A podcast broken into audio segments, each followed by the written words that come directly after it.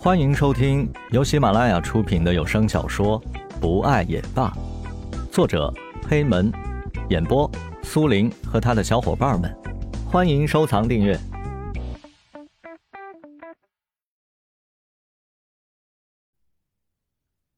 被石龙抱在怀里，蓝雨的心里异常挣扎。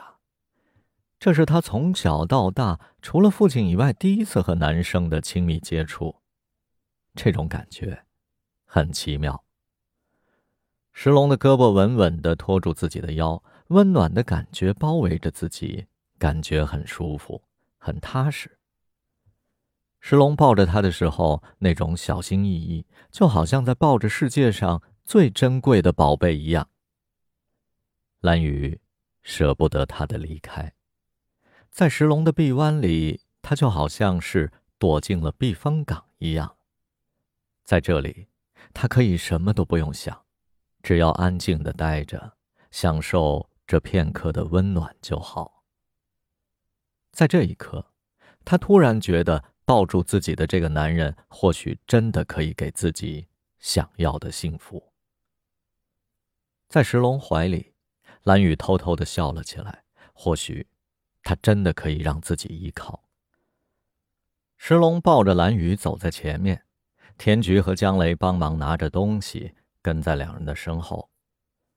到了停车场，石龙小心翼翼的把蓝雨放在后座上，并拜托田菊帮忙照顾好蓝雨。田菊白了石龙一眼：“哼，小雨是我最好的朋友，照顾他还用你说呀？”真是的，好好开你的车，记得开稳一点。田菊是个粗嗓门。田菊说完，打开车门，坐在了蓝雨的身旁。石龙和江雷也坐进车里。石龙发动了车子，朝着蓝雨家的方向开去。车子停了下来，石龙首先把蓝雨从车上抱下来，小心翼翼的姿势，就好像怀里抱着什么宝贝一样。帮忙搬东西的田菊看着石龙的样子，微微有些失神。这一幕被站在不远处的江雷看见了，江雷暗暗的做出了一个决定。忙完之后，三个人都倒在蓝雨家的沙发上休息。田菊提议去楼下新开的饭馆大吃一顿，庆祝蓝雨康复出院。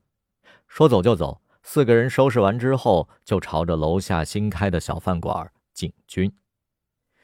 下楼的时候，田菊兴奋地跟江雷讨论着等会儿要吃什么，自己快要饿死了，肚子都饿得一直在咕咕叫了。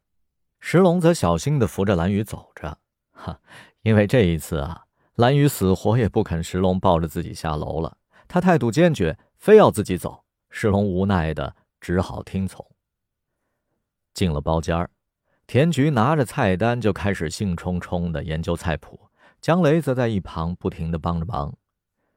石龙对着田菊说：“小菊，你想吃什么尽管点啊，这顿我请。”蓝雨坐在他的身旁，温和的笑着：“小菊，你可千万别放过这个可以宰石龙的机会哦。”田菊豪气冲天的一拍胸脯：“哎呀，放心。”我今天一定把他吃垮！嘿，太豪放了啊！江雷无奈的笑着。哈！田菊小嘴翘的老高。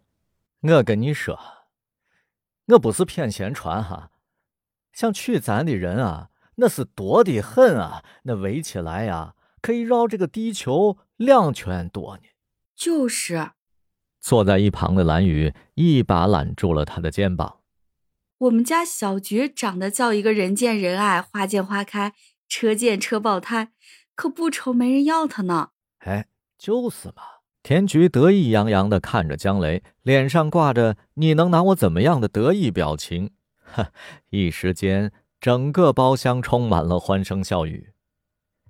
就在饭局快要结束的时候，江雷突然借口有事儿溜出了小饭馆。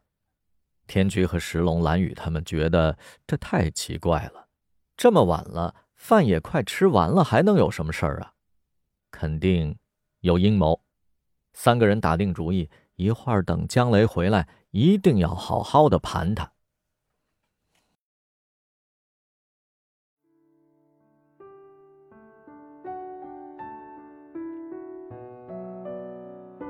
本集播讲完毕感谢您的收听我们下集再见。